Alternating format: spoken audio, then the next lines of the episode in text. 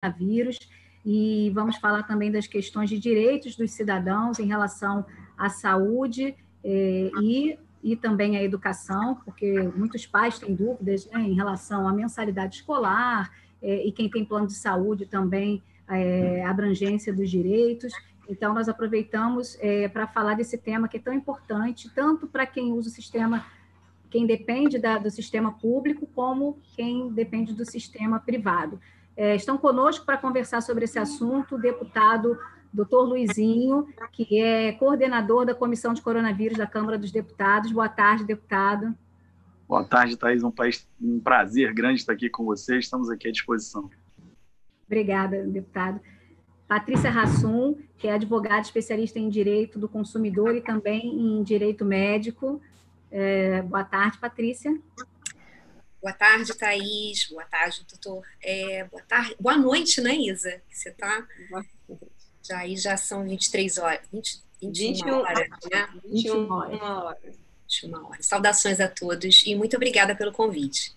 Ah, nós que agradecemos, Patrícia. Isa Colli eh, me ajuda na condução dessa conversa. Isa é jornalista também, escritora, e fala da Bélgica. Boa, eh, boa noite aí, né, Isa? Boa noite, Thaís. É um prazer sempre muito grande participar das nossas rodas de conversas, onde abordamos assuntos de extrema relevância para a comunidade, tanto brasileira como global. Né? E falar sobre o coronavírus hoje com pessoas, é, com pessoas, com profissionais tão capacitados, eu acho que para a gente é uma honra. É, um, é o nosso dever como jornalista, levar a informação sobre assuntos tão pertinentes. Né? Verdade.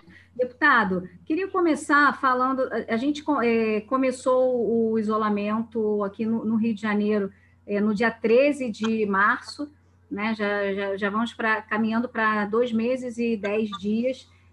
E nesse, nesse tempo todo, é, o que, que o senhor apontaria que foram os principais avanços na Câmara? Eu sei que o senhor teve várias, aprovadas várias leis em, que, que beneficiam, que impedem a, a, a exportação de, de medicamentos e produtos que são essenciais para o uso no, do combate da doença. É, teve, tem também, eu estava assistindo uma, uma live sua outro dia, é, que o senhor falou quando também em relação à vacina, é, quando tiver a cura, de, da, da, porque tem o FDA e várias é, associações, federações, a gente vai conseguir comprar com agilidade, né? O que, que já se fez nesse, nesse, nesse tempo, desde que a doença chegou aqui e tem causado é, tantas vítimas no nosso país? Thais, a gente vive, acho que, o momento mais difícil da história da humanidade. Né? Um momento tão difícil, tão diferente, também é um grande desafio para a gente que está à frente do Poder Legislativo, de que forma a gente poderia ajudar no enfrentamento à pandemia.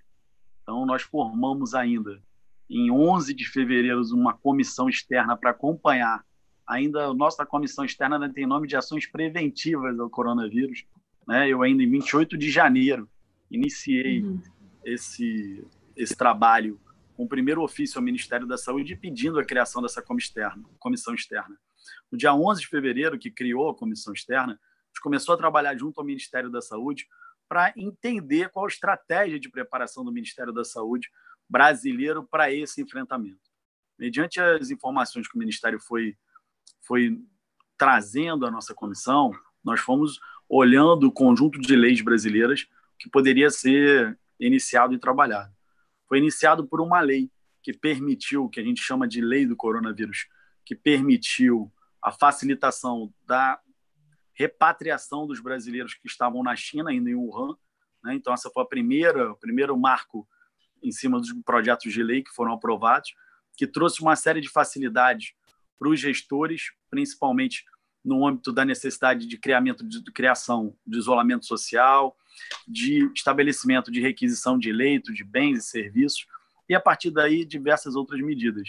Né? Nós aprovamos um projeto que você citou, que impede a, importa a exportação de equipamentos, materiais, medicamentos e insumos essenciais nesse momento da pandemia.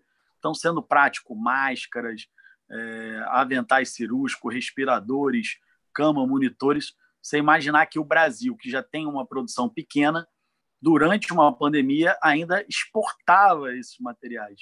A gente tem uma, uma moeda hoje muito desvalorizada, então era muito mais interessante os fabricantes levarem isso ao exterior. Não foi uma medida fácil de ser aprovada, né? um projeto de lei até meu, e que o Senado modificou, queria deixar uma lei sem especificar os, os itens, e a gente conseguiu aprovar com muito apelo. O Brasil tem aqui algumas fábricas que fazem é, distribuição a nível latino-americano e depois com a necessidade de compra dos Estados Unidos e a proibição foi importante para estabilizar essa nossa situação de EPI, de equipamento de proteção individual.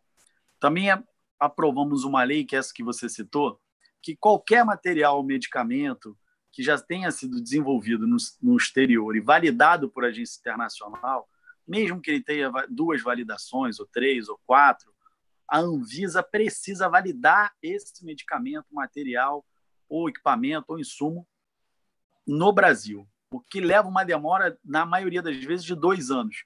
Você imagina se tiver amanhã, né, a gente tem aí diversos estudos com a vacina e também com medicamentos. Você imagina se descoberta a cura, se o Brasil vai demorar dois anos para trazer a cura, porque a Anvisa precisa suprir uma série de burocracias. Então, qualquer tipo de material ou medicamento para ser utilizado na pandemia, a Anvisa tem 72 horas para autorizar a sua entrada no Brasil. Ou negar, né, desde que substancie o motivo da negativa. Mas por qualquer agência que já tenha validado, a FDA é a agência americana, o EMA é a agência europeia, a agência japonesa e chinesa. São quatro agências de reconhecimento mundial que vai facilitar muito a vida das pessoas.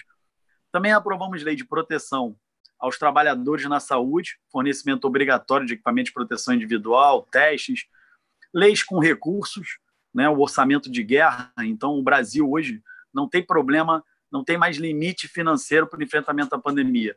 Quanto o governo federal precisar gastar, ele está autorizado a gastar. Não tem mais nenhum tipo. Nós temos aqui no Brasil uma lei de responsabilidade fiscal. Então, o governo está autorizado a descumprir a lei de responsabilidade fiscal. Ele está com o orçamento de guerra fazendo um orçamento apartado. E aí, essas são algumas das ações de alguns projetos que foram aprovados.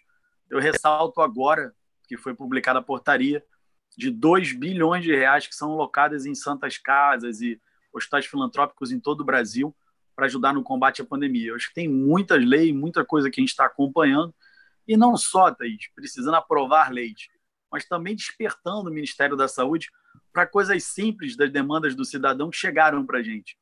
Eu não sei aqui, a Patrícia se conhece, você deve conhecer, pessoal que vai na farmácia, em farmácias normais, num programa chamado Aqui Tem Farmácia Popular. O idoso tinha que pessoalmente retirar o medicamento. Eu recebi uma demanda simples: olha, mas se o idoso tem que ficar no isolamento, como ele tira o medicamento? Então, o governo federal autorizou que, num documento simples, uma pessoa da família pudesse ir lá tirar uma medicação nesse momento de isolamento. E tem inúmeras outras medidas que eu acho que a gente tem ajudado nesse enfrentamento ao coronavírus no Brasil. E qual é a radiografia atual do coronavírus, do Covid-19 no Brasil hoje, na sua opinião? Como estamos, qual, como o Brasil está é, diante do mundo?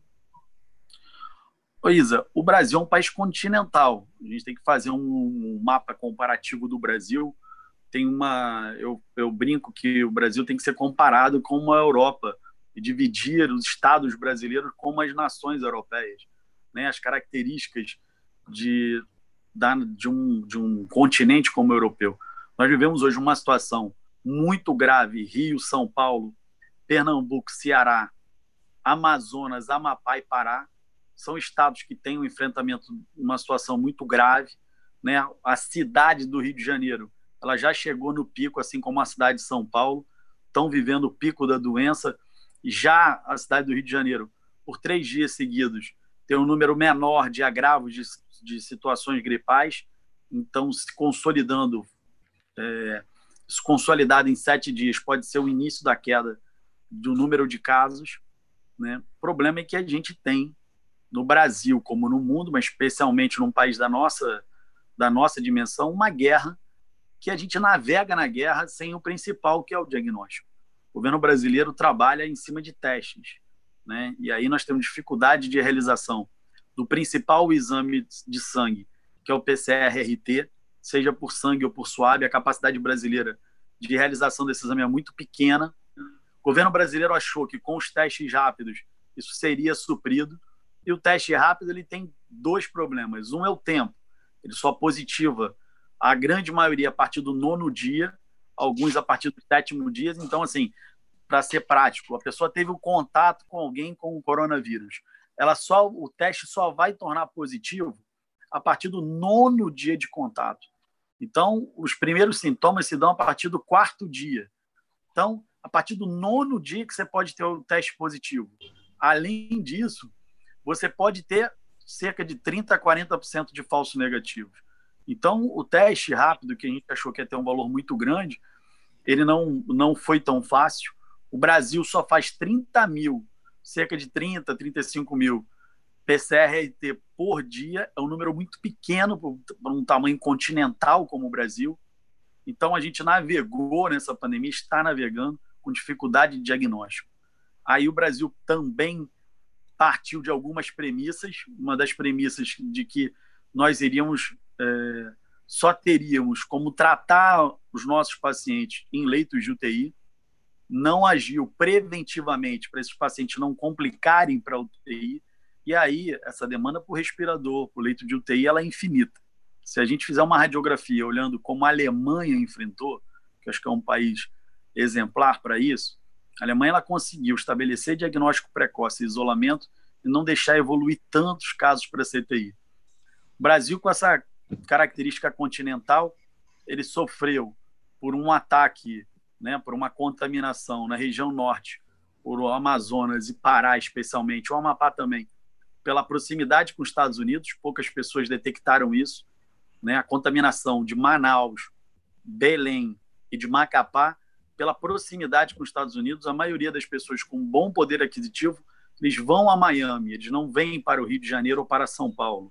Né? Então, isso fez com que houvesse entrada no norte. Muita gente pergunta por que, que aconteceu lá em Manaus? Por causa disso, porque eles vão, migram para os Estados Unidos. Isso contaminou mais rápido. E no Rio de Janeiro e São Paulo é óbvio, característica São Paulo com Guarulhos, uma grande entrada de todos os voos internacionais. E Ceará e Pernambuco também, essas características de voos partindo do Nordeste para a Europa. Acho que o Brasil é, não, infelizmente, não foi bem organizado para o enfrentamento. Hoje, esses estados enfrentam um momento mais grave, mas acho que ao longo cada dia que passa, a gente está aprendendo a manejar melhor. A equipe médica está manejando menor, melhor os pacientes e acredito que a gente vai ter um resultado melhor nos próximos dias. Ah, que bom saber. Mas eu amo o Rio de Janeiro, eu amo o Brasil, eu moro fora, mas eu amo meu país. É impossível não declarar o amor que a gente tem pela pátria mãe. E eu fico muito preocupada, eu gostaria muito de saber a sua opinião, por exemplo, é, a respeito do, do Rio de Janeiro. Qual a real situação do Rio de Janeiro hoje mediante o coronavírus? A, a questão dos leitos, respiradores e EPIs, tu, tudo que é referente ao coronavírus. Como, como, qual o seu diagnóstico? Qual o seu sua reflexão a respeito do Rio de Janeiro nesse momento. Ô Isa, é, sendo claro, o Rio de Janeiro estabeleceu uma estratégia de enfrentamento à pandemia baseada em hospitais de campanha. Viram que em alguns países foram montados hospitais de campanha, e aí houve uma opção de montar hospitais de campanha. Uma estratégia que eu não achei a melhor opção, porque você tem, quando você monta um hospital de campanha, você tem que não só ter os equipamentos e ter estrutura física, você precisa do item mais importante que é o ser humano. Formar uma equipe de trabalho, principalmente uma equipe é, coesa, dentro de terapia intensiva e lidando com pacientes graves, é muito complexo.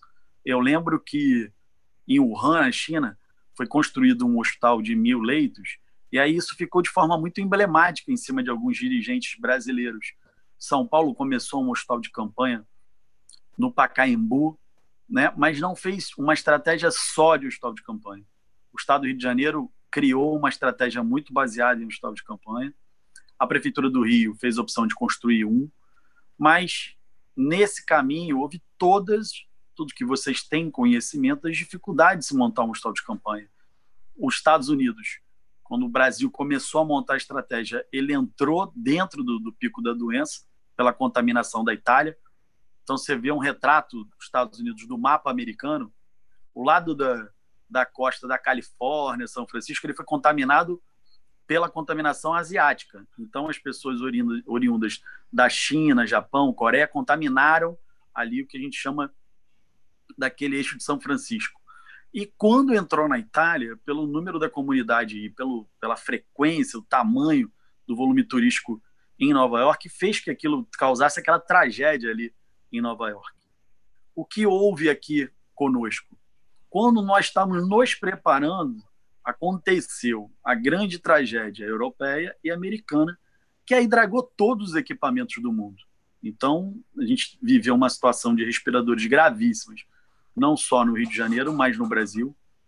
Hoje, a gente tem uma, uma situação que melhorou um pouco do ponto de vista de pessoas aguardando leito de CTI e leitos de enfermaria, mas como sempre, é, vamos dizer assim, essa estratégia não está acontecendo. Dos hospitais de campanha programados, só três foram abertos, dois, aliás, quatro, né? Dois do Estado, eram três, três abriram, dois da iniciativa privada um só do governo estadual e não abriu por completo. Está terminando agora de abrir. A Prefeitura do Rio abriu seu hospital de campanha, está terminando os leitos. A gente acha que, nesse momento, a tendência é a cidade do Rio de Janeiro começando a ter uma redução do número de pessoas internadas. Isso, é muito importante falar, porque está tendo uma informação equivocada. O número de casos ele não vai parar de crescer porque nós temos hoje uma subnotificação muito grande de casos. Então, esse número que tem brasileiro de casos confirmados, ele está muito abaixo do que, é, do que é verdade. O Clube de Regatas do Flamengo, um exemplo, foi examinar 390 funcionários e tomou um susto que tinha quase 13% desses funcionários contaminados e sem nenhum sintoma. Então, se você fizer uma estimativa, você pegar qualquer grupo controle aqui e fizer uma pesquisa aleatória, você vai ver um número de contaminados muito alto. Esse número que a gente tem hoje no Rio de Janeiro está muito abaixo do que a gente sabe de casos contaminados, mas o mais importante é fazer uma conta de número de óbitos e pessoas internando diariamente. O número de pessoas procurando para internar na cidade está diminuindo. Ele ainda é muito grande na região metropolitana, mas começa a gerar sinais de controle com algumas unidades que foram abertas pelos próprios municípios. Vamos, vamos acompanhar a cada dia, porque outros hospitais de campanha que estavam programados, acho que vai ter muita dificuldade em, em serem abertos.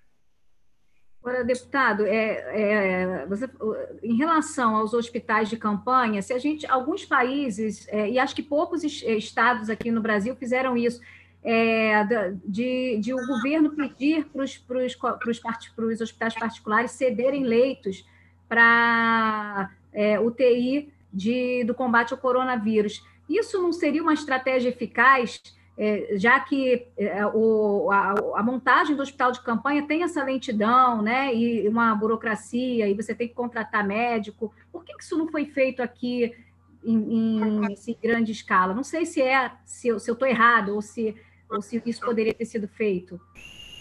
Tais, duas coisas que a gente poderia ter feito aqui, no Rio de Janeiro, diferente do Brasil. Primeiro é utilizar o que a gente já tinha. Nós partimos de pressuposto que a gente já tem os hospitais superlotados e que nós não teríamos como tratar esses pacientes de Covid nos nossos hospitais. Mas com o isolamento social, você teve isolamento social e suspensão de cirurgia eletiva, a gente teve uma redução de ocupação dos hospitais de mais de 50%. Então, eu falei desde o início que a gente deveria terminar de usar as nossas instalações, instalações que a gente tem hoje, subutilizada, leite desativado, equipado isso, porque isso ficaria um legado. O hospital de campanha não fica legado para a gente. Quando você monta um novo leito de CTI, isso fica para sempre para as pessoas serem tratadas. A gente já tinha carência de leito de CTI. A questão do leito privado, ela é uma alternativa. A gente está propondo a realização de um chamamento público, não só no estado do Rio de Janeiro, mas de vários estados seria mais barato. Mas essa é uma, uma epidemia que entrou principalmente na cidade do Rio de Janeiro e São Paulo, em cima das, das, da, da classe mais abastada, na classe A e B, na classe que tinha condição de viajar. Esses foram os primeiros contaminados.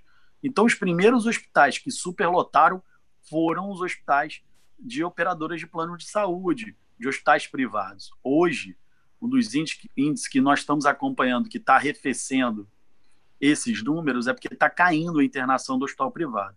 A partir do momento que tem esses leitos, o governo tem que contratualizar esses leitos, porque não adianta chegar ali e falar assim: olha, eu vou obrigar o hospital a internar um paciente, porque o hospital precisa contratar médico, precisa comprar medicamento, precisa pagar por isso. Não dá para, não tem como os hospitais é, bancarem isso para o governo, não, não, não tem essa, essa condição financeira. Ainda em cima de uma situação que eu volto a falar. A gente não, não percebe muito, porque a gente está no nosso dia a dia, a grande maioria no isolamento. Eu que vou a Brasília toda semana, as, as coisas do nosso dia a dia não aumentaram muito de preço. Pelo contrário, algumas coisas até abaixaram com um pouco o consumo. Mas todos os insumos e materiais médicos subiram, porque são indexados em dólar. Então, você tudo que a gente tem aqui, que está a maioria dos nossos materiais, medicamentos são atrelados ao dólar. Tudo uhum. subiu muito de preço com esse dólar aí a quase seis reais. Então, assim, o conjunto é, precisa se realizar, eu acho que é uma grande alternativa, é um plano que eu apresentei aqui para todas as autoridades do Rio de Janeiro, além de usar os leitos que a gente já tinha, contratualizar é, leitos da rede privada e não utilizar os tais de campanha mas o governo faz uma estratégia. Vocês aqui que são mulheres super capacitadas e a gente tendo uma conversa, você sabe que o mundo inteiro, os nossos dirigentes têm receio em admitir erros. E quando você monta uma estratégia no setor público e você precisa mudar essa estratégia, a pessoa tem muito medo de chegar na população e falar, olha, essa estratégia que a gente que a gente organizou não foi a melhor, a gente está mudando. Né? Parece que é uma fragilidade quando o ser humano muda de opinião, mas ela é necessária. No embate de uma pandemia, mudar de estratégia é mais do que necessária. Eu todo dia tenho falado, propondo que a gente mude de estratégia no Estado, e as pessoas ainda têm receio com isso. Não é vergonha mudar a estratégia. Vergonha é deixar as pessoas morrerem. Então, acho que ainda há tempo de mudar essa estratégia a nível do Estado como um todo.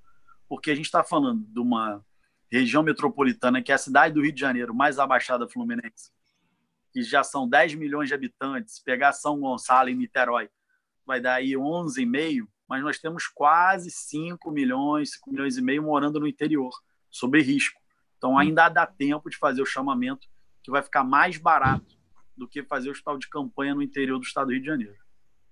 Eu acho que é, fica mais honesto até. Foi que nem a questão das máscaras, né? Inicialmente, os próprios infectologistas é, falavam não precisa, só quem está é, com, contaminado precisa usar máscara. E depois eles mesmos fizeram meia culpa e falaram: não, todo mundo tem que usar. É melhor do que ficar insistindo numa tese que não deu certo, né? Eu acho que, que, que é honesto e, e, e, é isso que você falou: vamos salvar vidas. O mais importante agora é salvar vidas, né? Eu, quando comecei a falar, a gente faz um programa de rádio diariamente dando dicas, né? Chama-se Show Coronavírus, é um programa bem popular um apresentador aqui, o mais antigo do Rio de Janeiro, o Antônio Carlos, que foi da Rádio Globo, da Rádio Tupi. Ele diariamente a gente faz perguntas e respostas. E eu tenho mais de dois meses defendendo o uso das máscaras caseiras, principalmente para o transporte público, porque é uma barreira mecânica. Ela não é uma barreira é, da, da condição da barreira da máscara cirúrgica, mas ela é uma barreira mecânica. E aí, eu fui super massacrado quando eu comecei a falar isso. Alguns médicos me ligaram e hoje ela é, é uma estratégia aplaudida. A gente acabou de fazer um PL aí também, eu fui um dos autores da obrigatoriedade da máscara no Brasil, e o mundo inteiro mudou a sua estratégia para o uso de máscara. Não é, não é vergonhoso mudar uma estratégia. Olhar e falar assim, nós precisamos fazer redução de danos. Como é feita a redução de danos? Como muda uma estratégia? O importante é salvar. Mas a, o ser humano tem vergonha de, de mudar de opinião, o que não é não é nada demais, mas é da nossa cultura, principalmente nós latinos, temos vergonha de, de dizer que a gente estava errado, da gente mudar de opinião. Isso é uma questão de caráter e de cultura. É, eu gostaria de fazer uma pergunta, uma pergunta até que nem, nem sei se caberia, mas eu vou fazer assim mesmo. Que eu gostaria muito de saber a sua opinião, enquanto médico, a, na questão do uso da, do, da cloroquina. Ela é eficaz ou não é, para os pacientes em início de quando estão iniciando no estágio menos avançado? Qual é a dosagem? Existe, é, já tem uma, no Brasil, existe uma, uma comprovação científica de que ela funciona? Na sua opinião, qual é a sua opinião enquanto médico a respeito desse medicamento? Então, Isa, o que, que aconteceu? A cloroquina ela foi iniciada em terapia intensiva. Começaram a usar com, com pacientes internados começou a utilizar uma associação de hidroxicloroquina com azitromicina e zinco. E começou a ver alguns bons resultados, mas resultados pequenos. Parte da sociedade médica no mundo começou a defender o uso da hidroxicloroquina nessa combinação com azitromicina e zinco, logo no início dos sintomas, o que a gente costuma chamar de D4. E alguns casos muito bem sucedidos. Problema prático da hidroxicloroquina é um medicamento com muito efeito colateral. Precisa fazer uma anamnese, um histórico desse paciente muito bem feita, porque se o doente tem um problema pré, uma doença cardíaca pré-existente, ele pode levar a arritmia. Se tem algum problema oftalmológico prévio, ele pode levar até a cegueira. Muitos colegas nossos, muitos médicos estão prescrevendo hidroxicloroquina, quasitromicina e zinco. Muito, muitos casos bem-sucedidos, outros não sucedidos. Existem outras duas drogas que são principais utilizadas a nível ambulatorial. Uma é ivermectina e a outra é o que nós chamamos aqui comercialmente, que é um nome difícil até de pronunciar, que nós chamamos é uma droga de nome comercial chamado Anita. Nós temos grandes colegas infectologistas que estão tratando os pacientes a partir do início do sintoma com Anita por 14 dias, com bons resultados. Nós temos inúmeros colegas utilizando a ivermectina com bons resultados. O que acontece é que todas essas drogas, ninguém tem estudo mundial comprovando a eficácia delas. Ninguém tem. E muito difícil de você ter um estudo mundial comprovando essas drogas, por quê? Qualquer tipo de droga, você precisa, primeiro, um número muito grande de pacientes, para você fazer um grande levantamento. Você tratar, ao médico, eu tratei 200 pacientes. Isso não é nada, esse N não existe para a medicina. É um número muito pequeno de casos. Segundo, seis meses de tratamento ou de efeitos colaterais futuros também é muito pequeno. Então, nós temos um problema, é, enfrentamos uma pandemia sem medicamento, sem vacina. Temos pacientes que são assintomáticos, então não tem nada. Temos pacientes sintomáticos, 85% deles, que vão ter pequenos sintomas e vão melhorar. E temos 15% dos pacientes que podem complicar. Como nós temos muitos pacientes que vão melhorar em dois dias com uma medicação, um antitérmico, ou não tomando nada, quando você encontra isso junto com algumas drogas, como a hidroxicloroquina, vermectina e o anita, você não consegue identificar exatamente esse paciente melhorou porque ele já ia melhorar, ou ele melhorou pela cloroquina, ou ele melhorou pelo anita, ou ele melhorou pela ivermectina. Só estudos com muito tempo prolongados, muito tempo, pelo menos um ano, que dá para fazer esse tipo de informação. O problema é o seguinte: numa situação dessa, em que a classe médica começou a utilizar hidroxicloroquina, azitromicina, muitos médicos de renome, muitas pessoas com recurso, como eu volto a frisar, uma, no Brasil começou pela classe A e B, muita gente com, com dinheiro começou a ter condições de comprar essa medicação, começa um clamor popular de que, olha, não querem dar esses medicamentos para os mais pobres, porque eles não têm no posto de saúde, não conseguem comprar. O que o Conselho Federal de Medicina fez? Fez um protocolo de uso, deixando claro que é o médico que tem que prescrever hidroxicloroquina. É o médico que tem que decidir como prescreve. O que o governo federal está fazendo, na minha opinião, é, fazendo com que possa chegar aos postos de saúde essa medicação. Caso o médico prescreva, vai ali e retira esses medicamentos. a minha opinião pessoal, eu não, não consigo é, fazer uma definição genérica sobre isso, porque nada do que eu li tem o tempo de tratamento, nem o número de casos que me deixa confortável, nem para dizer que sim, nem que não. O que a gente tem visto na prática? Pacientes jovens, pacientes sem comorbidade grave, sem problema cardíaco e sem qualquer tipo de problema oftalmológico, estão usando cloroquina, azitromicina e ficando bem. Mas a pergunta é: eles ficaram bem porque eles ficariam bem de qualquer maneira ou porque estão usando essas drogas? A gente não tem essa informação absoluta. O problema é que isso virou para uma discussão política, saiu do campo médico. Eu sou ortopedista. Se você fizer uma reunião aqui, um, um, um Zoom, uma teleconferência com quatro ortopedistas, em vez de sermos nós quatro aqui, fossem quatro ortopedistas, a gente faz muito isso. E a gente colocasse uma imagem de uma fratura de fêmur e colhesse uma opinião de cada um para tratar, provavelmente a gente poderia ter até três, quatro opiniões diferentes de forma de tratar aquela fratura. Mas é uma discussão que para nós é normal. Nós médicos, a forma de tratar, cada um tem uma escola onde foi formado, a escola que eu digo escola médica, a residência, qual foi o seu professor, qual foi a técnica mais utilizada, né? Para a gente é uma discussão normal, mas trouxe essa discussão para a população. E pior, trouxe para a política. Aí trouxe para a política, infelizmente acaba qualquer tipo de racionalidade na discussão, porque trouxe para o campo ideológico. Parece que quem é de direita toma cloroquina e quem não é de direita não toma. É um absurdo, essa conversa é uma conversa maluca, não está levando a gente a lugar nenhum, está tirando o foco da doença e principalmente, eu chamo a atenção todos os dias, o que nós temos que fazer no Brasil é o diagnóstico e tratamento precoce essa doença ela tem uma complicação que é uma que a gente chama de uma fibrose, né, uma pneumonia fibrosante pulmonar bilateral. Então a gente consegue com tomografia e a queda dessa saturação sanguínea, que eu não sei se vocês têm mais ou menos isso, quando você, alguém já internou uma vez, você olha ali, fica aquele número ali, 100, é o número da, da entrada de oxigênio no nosso sangue. A gente coloca aquele negocinho no dedo, o oxímetro? Uhum. Né? Depois até ver se eu pego um oxímetro aqui para mostrar. Normalmente fica 100, 98, 99. Quando você vai tendo esse desenvolvimento dessa pneumonia, você vai caindo a saturação do paciente. Se essa saturação cair abaixo de 93, já é sinal que tem algo muito grave. Poderia ser feito o controle da saturação e a tomografia, são duas coisas muito baratas. E aí internar esse paciente assim que a saturação caiu de 93. O que está acontecendo no Brasil?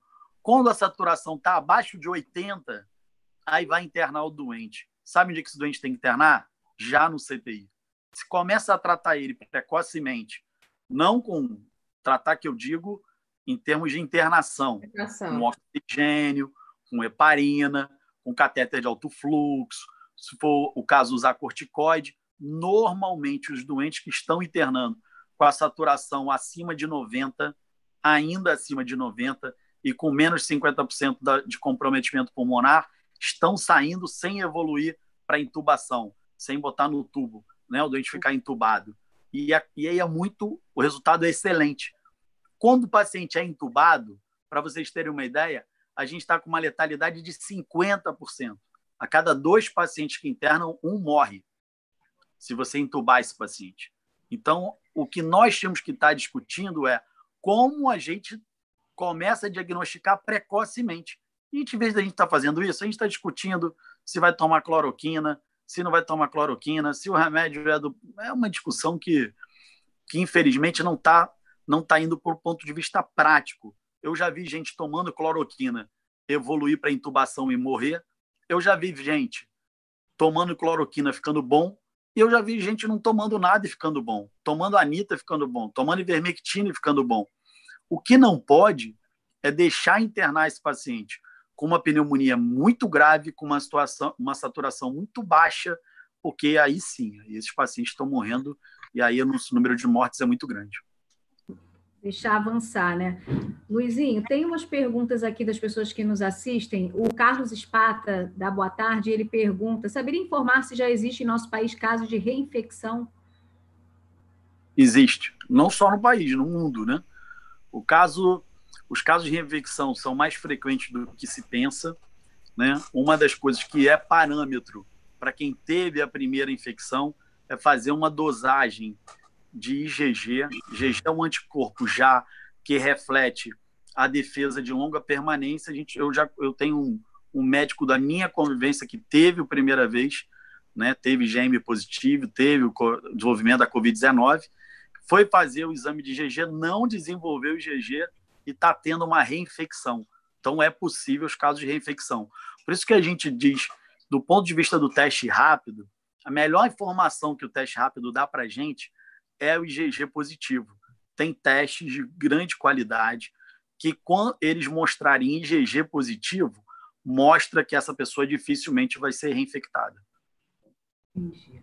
É, vou só ler mais uns comentários aqui, que não são, na verdade, perguntas, mas em relação aos leitos. A Flávia Marinho diz assim: se o governo se programasse para deixar de desviar o dinheiro e se preocupasse realmente em testar a população, tomar ações efetivas para combater o vírus, teríamos uma realidade diferente. O Marcos Fontes comenta que é, ele pergunta por que não, equiparam os hospitais com estruturas que já existem, que foi o que a gente já comentou aqui também. É, a Nara fala, super concordo, foi muito dinheiro público gasto em relação aos hospitais de campanha, poderia ter sido reformado, poderiam ter reformado hospitais que ajudaria a população no pós-pandemia, exatamente o que o senhor já falou aqui também. É, vamos lá. Luiz, Luizinha, a gente. A, a, eu também, Thais, eu para essas, eu para ler essa letrinha miúda me esforço não. muito. Tá, tá eu, eu, eu tô, estou aqui tentando ler, ler eu acompanho ler. as suas lives e eu, eu sei que isso também você fica vendo assim também. Não tem jeito, né? Porque a gente tem que E olha que está bem iluminado, mas eu estou vendo se tem mais alguma pergunta aqui. Tem, tem, uma, tem um comentário bem legal aqui da Flávia Marinho.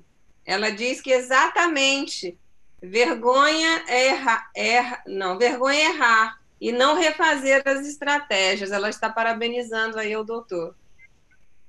É, a, gente, a gente tem duas coisas que eu tenho falado e eu acho que é importante usar esse canal aqui para falar. Um, que a gente tem um momento de enfrentamento, salvando vidas, olhando erros e acertos e conduzindo o processo. Eu acho que quando acabar isso, né, Aí a gente vai entrar num outro campo, que é um campo de fiscalização e punição de quem desviou dinheiro público. Por isso que eu acho que a gente tem que dividir essas ações. Não dá para agora parar de fazer ação, de propor ações para salvar a população e começar a fazer ações punitivas e abandonar isso. Eu tenho, na minha, como minha formação, eu sou médico eu, e sou do Poder Legislativo. Nós temos o Ministério Público, o Tribunal de Contas, as polícias para fazer essa fiscalização. Do nossa parte, se a gente agora tentar agir nesse momento, em vez de auxiliar, fazer os projetos de leis, apoiar o Poder Executivo para a tomada de decisão correta, ficar tentando agir como polícia, nós não vamos fazer a nossa parte, que é salvar as vidas. Eu sei que a situação é grave, a gente tem muita formação, a gente vê as denúncias, a gente está acompanhando, a gente está vendo também algumas ações sendo executadas, Agora, acho que o mais importante da nossa parte é pensar como a gente ajuda a salvar essas vidas. Com certeza, no futuro, essas pessoas vão ser responsabilizadas de forma muito grave. Tá, é, é, doutor, a Flávia Marinho, ela pede para que o senhor explique um pouco as diferenças entre os testes. É, a Lília também pergunta qual a diferença de IgA, IgG e IgM. Na verdade, para coronavírus, a gente faz IgM e IgG. Quando o IgM é positivo, é sinal de que a pessoa está tendo a doença ativa. Essa é uma resposta de que você faz lá o teste. Se você tem reação com IgM, você tem doença ativa. Se é IgG, normalmente você já desenvolveu IgG, é sinal que você já teve contato com a doença e já desenvolveu anticorpos para você não novamente contrair o coronavírus. Então, IgM você fez um exame de sangue, ah, o IgM está positivo, sinal que você está com a doença ativa, você está com a Covid-19. Se é, se o IgG é positivo, é sinal que você já teve contaminado, às vezes a maioria nem sabe que teve contaminado e já, resol... já desenvolveu anticorpos.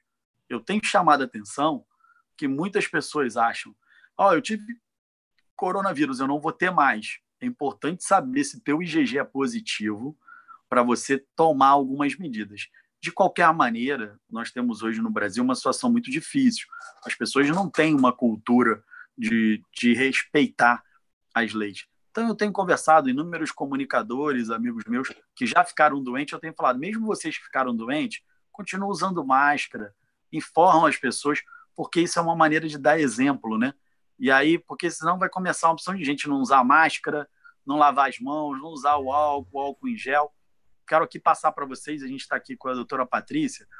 Nós fomos autores do PDL, um decreto legislativo, para derrubar uma restrição da produção do álcool 70 para venda e distribuição no varejo. Então, esse retorno do álcool 70, que foi a principal medida regulatória do preço do álcool em gel.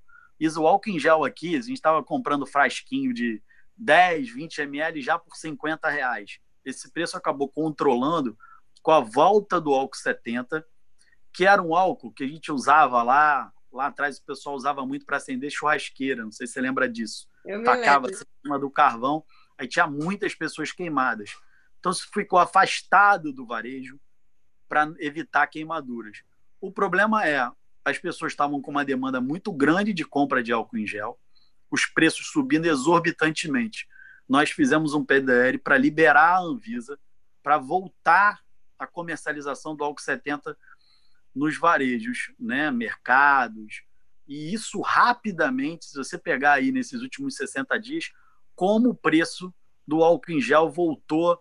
Ele ainda está 30% acima do preço normal, mas como hoje a gente está comprando conseguindo voltar até a comprar álcool em gel, porque a população chegou no momento que não conseguia nem comprar álcool em gel. Então, é, assim. Uma espécie de mercado negro, né? É, tinha que pedir para manipular. É, começou. Aliás, a Anvisa, ela, ela, a primeira medida dela foi autorizar as farmácias de manipulação manipularem álcool 70, né, para vender. Falei, vocês estão de brincadeira, aqueles frasquinhos aqui de álcool 70 não vai usar nada.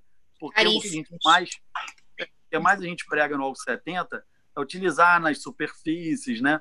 na limpeza doméstica, na nossa limpeza aí, cada um que trabalha, que pode limpar, utilizar em computadores, mesas de trabalho.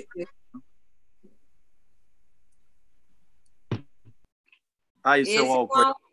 Esse é o, esse é o nosso álcool gel, ó. É o nosso frasco. É isso. E aí as pessoas começaram, esse frasco aí, no Brasil chegou a estar tá 150 reais, 200 reais, você ter uma ideia. Ah, mas que custa 5 euros. É isso. Aqui a gente chegou a propor um projeto de lei de tabelamento de preço, mas a presidência da casa decidiu não colocar em pauta, que achou que em algum momento poderia ajudar a desorganizar o mercado. A França tabelou o preço do álcool em gel, alguns países europeus também tabelaram o preço Aqui de álcool é em gel. Aqui, inclusive, é, a Bélgica adotou uma política muito interessante. Ela, a, ela, ela, ela doa a máscara para o cidadão e também o álcool gel. O álcool gel. Então, assim, cada cidadão recebe mensalmente pelo correio a sua, a, duas máscaras e um vidro de álcool gel. Você conhece essa realidade, né, Isa? Aqui a gente está tentando brigar para a nossa população pagar para ter água encanada, nem isso a gente consegue. Né? Se a gente Eu conseguisse sei. ter água encanada para todo mundo, já era uma, uma realidade. Pelo menos para lavar as mãos, né? E com sabão, com e medidas simples, né, de higiene que não nem todas as pessoas têm, têm é, acesso. Conseguem ter, né? É, são normais. O Tarcísio, o doutor Luizinho é bem querido, hein? Parabéns. O Tarcísio está aqui, tá aqui dizendo que ele, ele, expressa, inclusive, uma preocupação que eu acho que é bem pertinente, doutor. Ele fala sobre o desconfinamento, porque foi a pergunta que o senhor me fez antes, né? Como que está aí na Bélgica na questão do desconfinamento? Então, nós aqui estamos já na segunda etapa do, do, da retomada à economia, a volta aos trabalhos, enfim. E ele aqui ele diz, né? Ele pergunta se essa retomada gradual das atividades econômicas na cidade do Rio de Janeiro, principalmente, é, quer dizer que, que, que é, a, a doença está controlada, ele tem essa preocupação. Vamos ser claros, né? Hoje nós começamos a ver sinais de controle na cidade do Rio de Janeiro. Isso precisa terminar de ser consolidado por mais três dias, completar sete dias de queda do número de casos, para ter um sinal efetivo.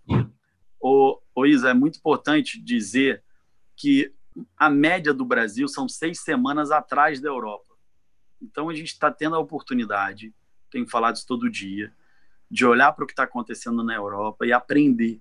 E a gente ir implementando medidas baseadas aqui os europeus estão tomando. É claro que seis semanas para São Paulo, Rio de Janeiro.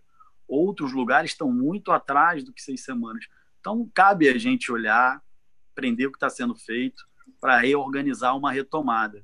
Nós temos um problema muito grande no Brasil, né, do aspecto econômico. Nossa situação socioeconômica é muito mais grave que a, que a europeia. Então, o nosso nível de formalidade é muito grande. Apesar do auxílio emergencial de 600 reais, a ansiedade da população, a dificuldade já prévia, ela é muito preocupante. Os comerciantes vivem uma situação hoje já pré-falimentar, muitas pessoas já estão falidas no Brasil, e aí a gente precisa olhar para essa retomada de maneira inteligente, uma, uma retomada é, com muita inteligência e principalmente uma coisa que nós não fizemos na entrada do isolamento. Brasil, como continental, tem lugares do Brasil que não tinha nem que ter entrado em isolamento. Isso é um erro. Né? O governo federal não tinha nem necessidade de estar tá pagando auxílio emergencial em algumas regiões do Brasil que não tem número de casos e nem a necessidade de isolamento. Tem gente em isolamento que não era para estar tá, e lugares do nosso Rio de Janeiro que era para estar isolados, está todo mundo na rua bebendo em barzinho. Então, é mais difícil controlar a nossa população. Verdade. Luizinho, vou te fazer uma, um último comentário em relação a esse assunto para a gente entrar na, nas questões é, dos direitos é, com a Patrícia.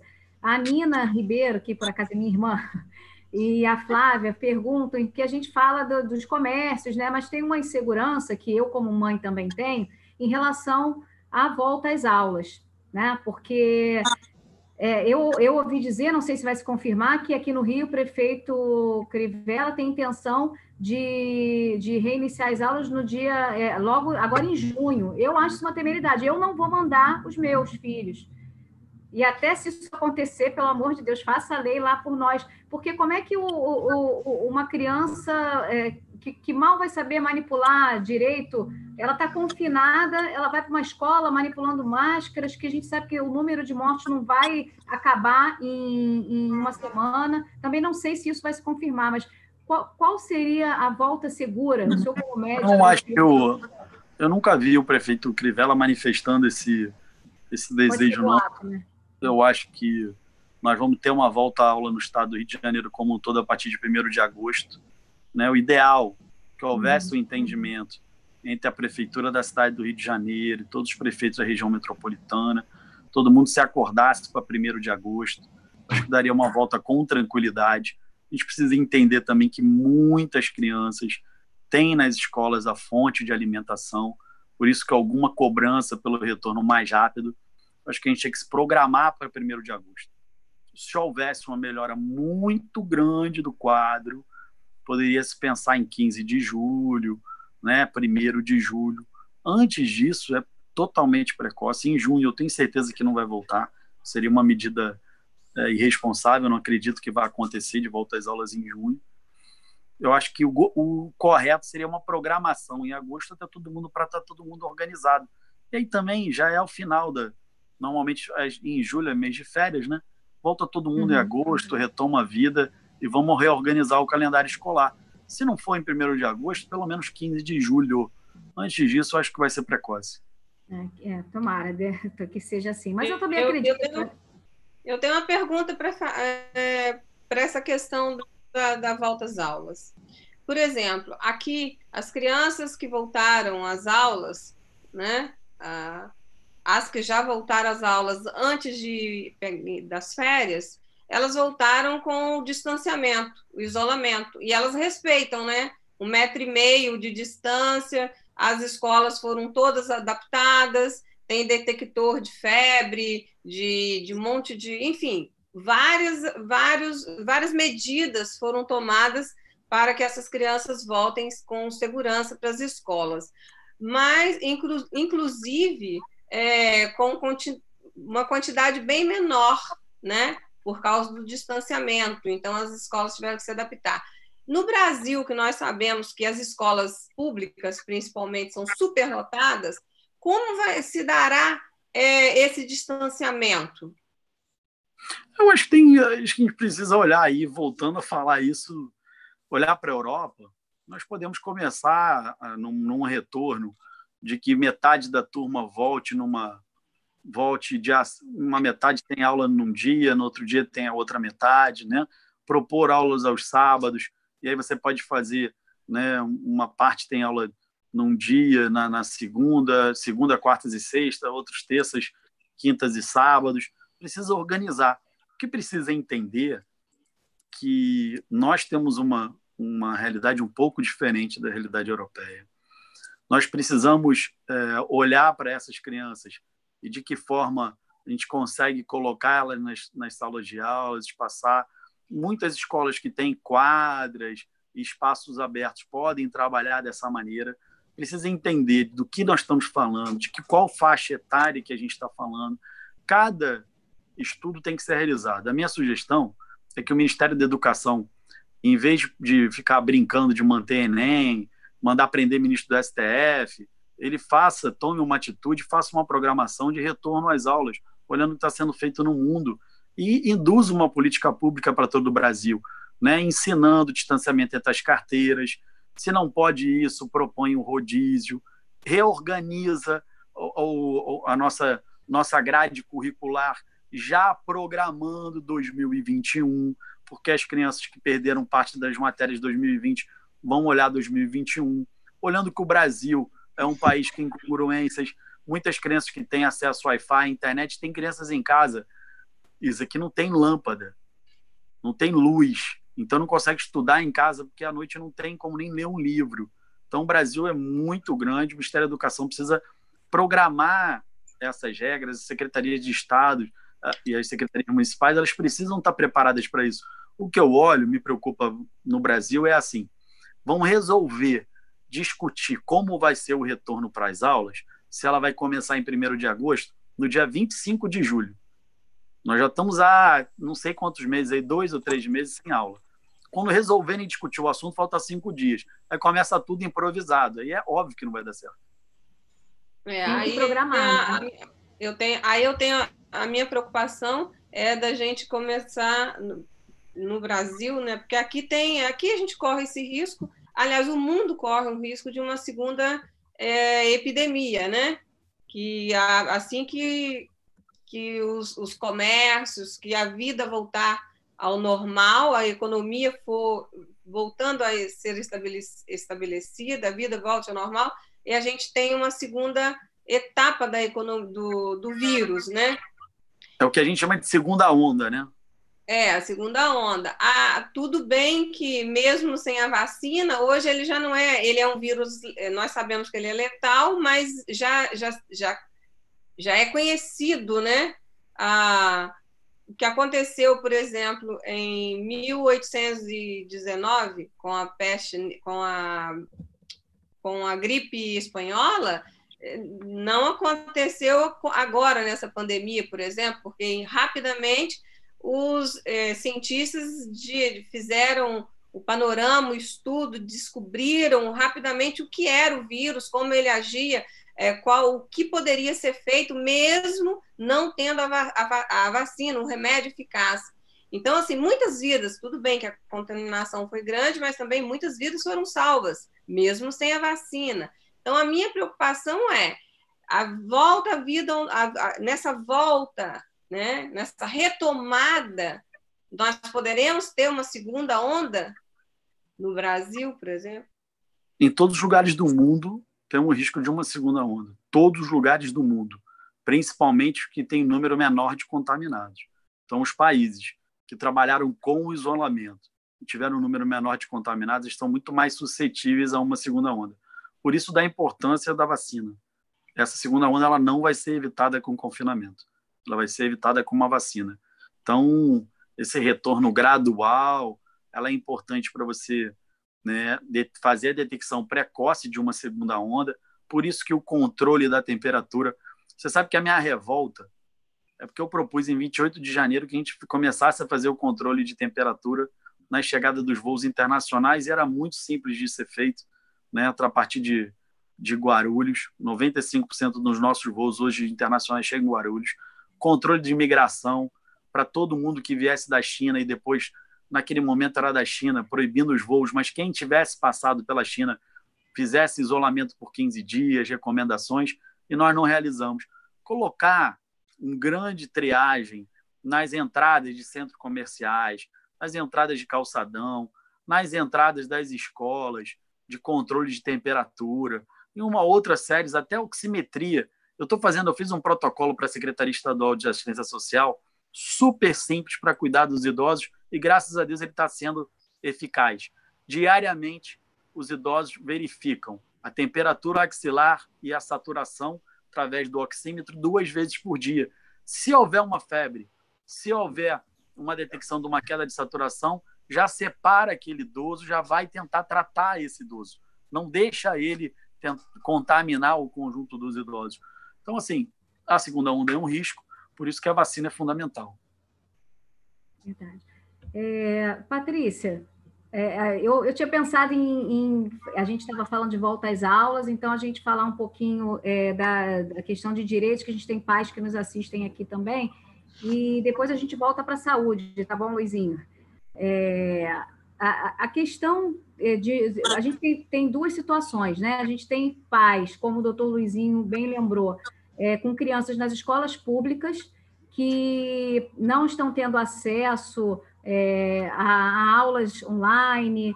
E aí eu queria saber quais os direitos dessas crianças, se depois, quando eles voltarem, é, houver uma dificuldade de readaptação, perderam matéria, uns vão conseguir acompanhar, outros não, né? E em relação às escolas privadas, é, a gente tem, tem essa, essa dificuldade também, mas muitos conseguem acompanhar, as, as escolas estão enviando, mas o que eu vejo, o que eu percebo muito é a dificuldade dos pais de pagar, pagarem a mensalidade, porque tem famílias que tiveram uma queda brusca na, na renda, né? É, ou porque seu, é, houve redução no salário, e, ou alguma dificuldade em função da, é, desse isolamento. Então, eu queria saber, para quem, quem é de, é, que usa o sistema público e quem usa o sistema privado, quais os direitos que, que, que são importantes os pais é, saberem para poder é, brigar pela, pelos seus direitos? Então, Thaís, é, mais uma vez, boa tarde. É, a gente vive, né, como já foi abordado aqui de forma transparente pelo doutor Luizinho, uma crise sem precedentes, né? A pandemia, ela causa não só reflexos é, na saúde do indivíduo, é, consequências lamentáveis, letais, mexe com todo o nosso emocional também, das pessoas que, é, dos profissionais que precisam estar no enfrentamento, é, no atendimento, assistência à saúde dos pacientes, como dos próprios é, é, é pacientes que vivenciam a enfermidade e dos que estão em distanciamento social, ou em quarentena, ou isolado, enfim, os reflexos são é, sem precedentes. E as consequências financeiras acabam sendo um outro, outra ponta do iceberg. Eu vou ter que diminuir aqui, que eu tô, tá, o som está alto. É, e o processo de reversão financeira também das pessoas, enfim, é uma, é uma, uma generalização de todos os tipos de conflitos, né? E sem precedentes. É, não há jurisprudências ainda, e todos esses conflitos são mundiais. Então, a gente é preciso observar o que também está acontecendo em outros países para que a gente possa também assimilar o que dá certo para que a gente possa adaptar aqui a nossa realidade. É, com relação à, à, educação pública, existe uma série de circunstâncias que precisam ser avaliadas, principalmente com relação à escolaridade do jovem ou da criança. Né?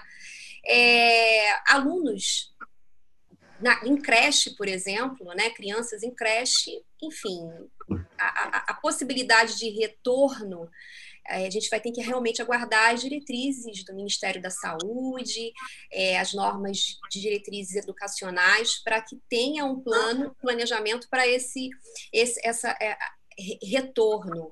Embora eu acredite que seja difícil o, o, o responsável, é, claro que vai depender da necessidade, né? É, é, é deixar a, a, sua criança os cuidados é, de uma instituição sempre vai ter medo. Uhum. Antes de começarmos, a Isa chegou a relatar da incidência de casos é, na Bélgica, né, com crianças, enfim, há um, um, um alarde e um clima de incerteza com relação às consequências desse vírus para crianças também. Bom, mas é, a educação infantil, especificamente, não há a possibilidade de substituir é, as aulas presenciais por ensino à distância, até por recomendação é, da Lei de Diretrizes e Bases Educacionais.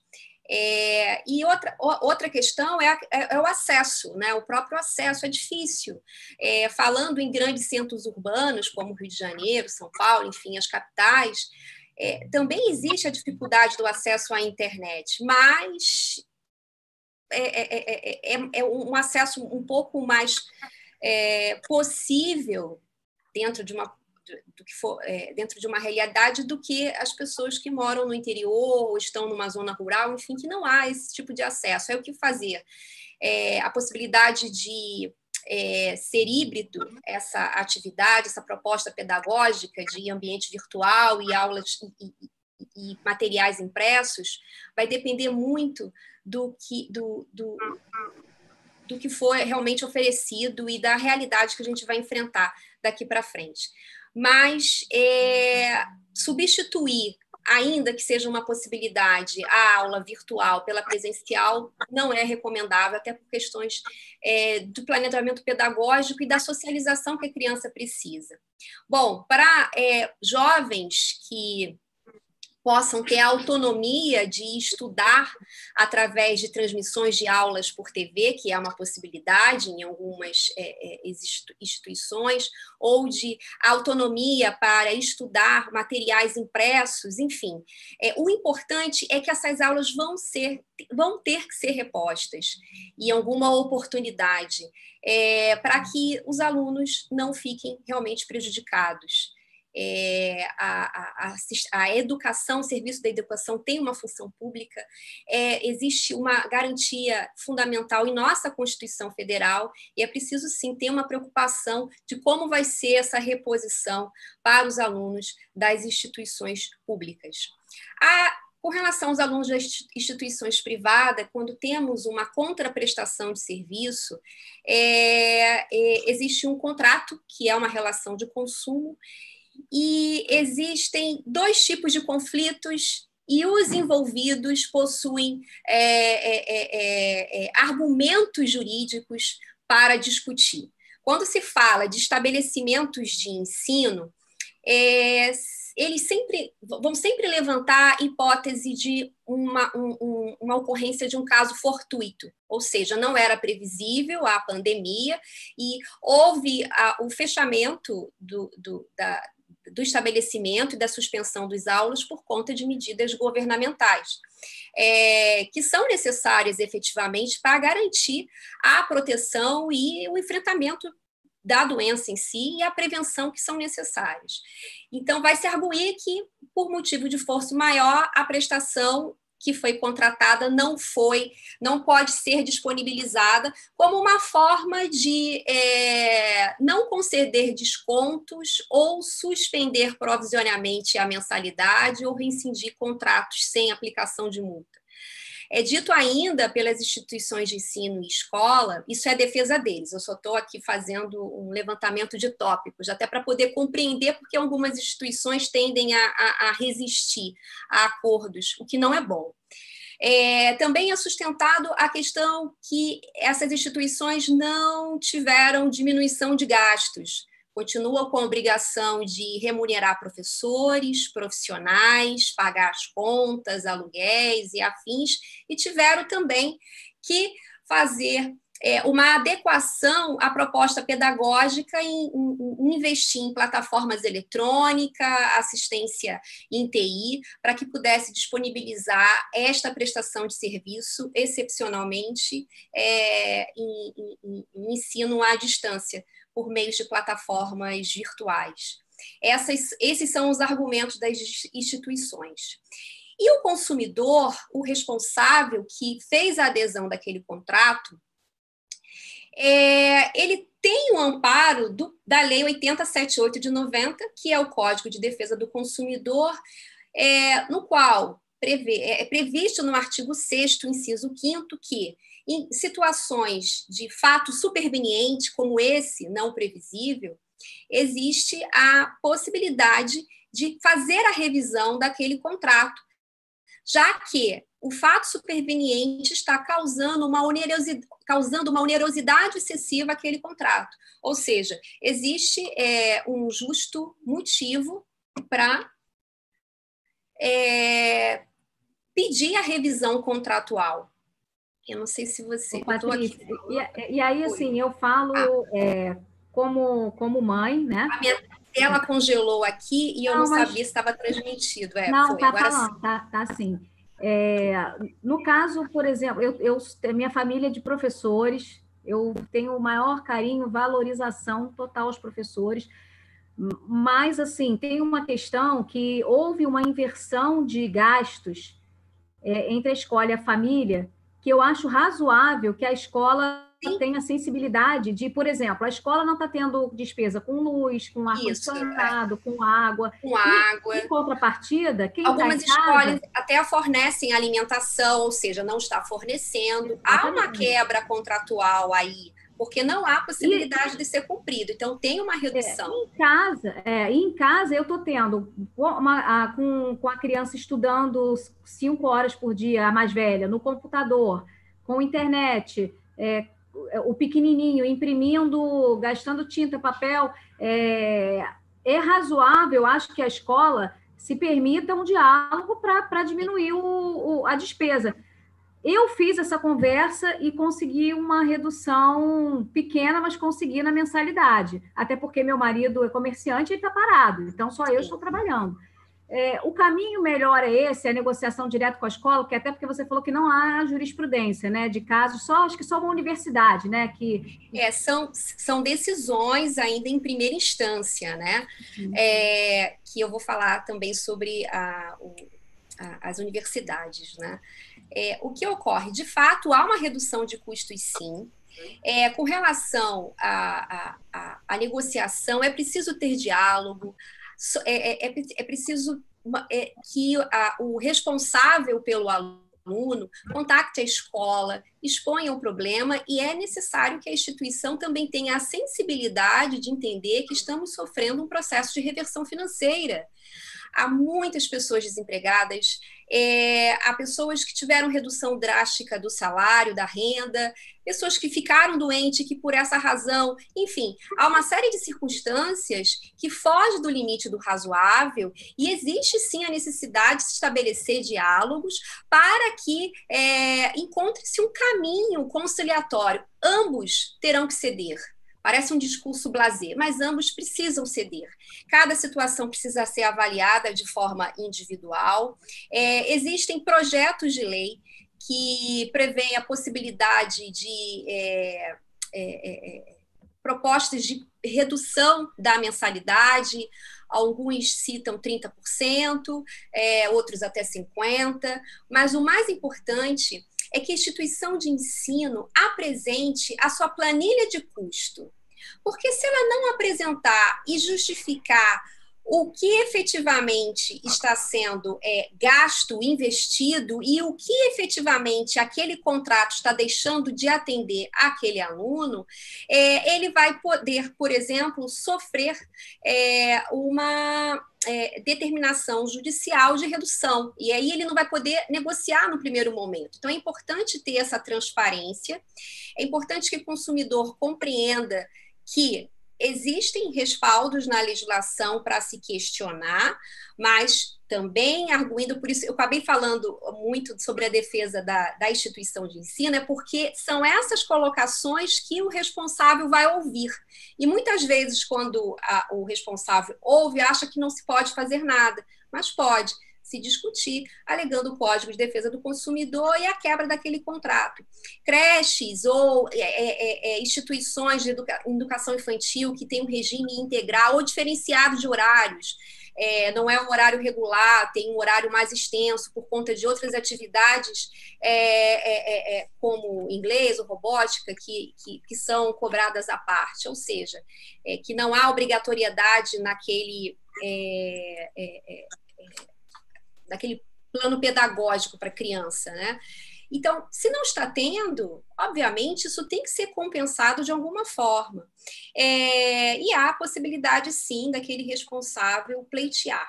Então, tentar uma negociação com, com a escola ou com a instituição de ensino, se não for possível, aí buscar canais de conciliação é, em sede administrativa, como o PROCON ou plataformas virtuais e, em último caso, buscar o Poder Judiciário. Lembrando, Thaís, que tem muitas, muitos alunos que não se adaptaram também ao ensino à distância.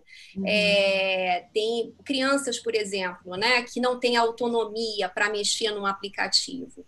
É necessário que o pai ou a mãe, o responsável, esteja ali do lado, monitorando, e tem pessoas que estão trabalhando remotamente também sede home office, ou estão por desempenhar é, funções públicas ou estar é, é, é empregado em uma é, desempenhando algum tipo de, de, de, de serviço social, é, serviços essenciais podem não estar ali com o tempo hábil de estar ao lado. Enfim, cada necessidade precisa ser avaliada.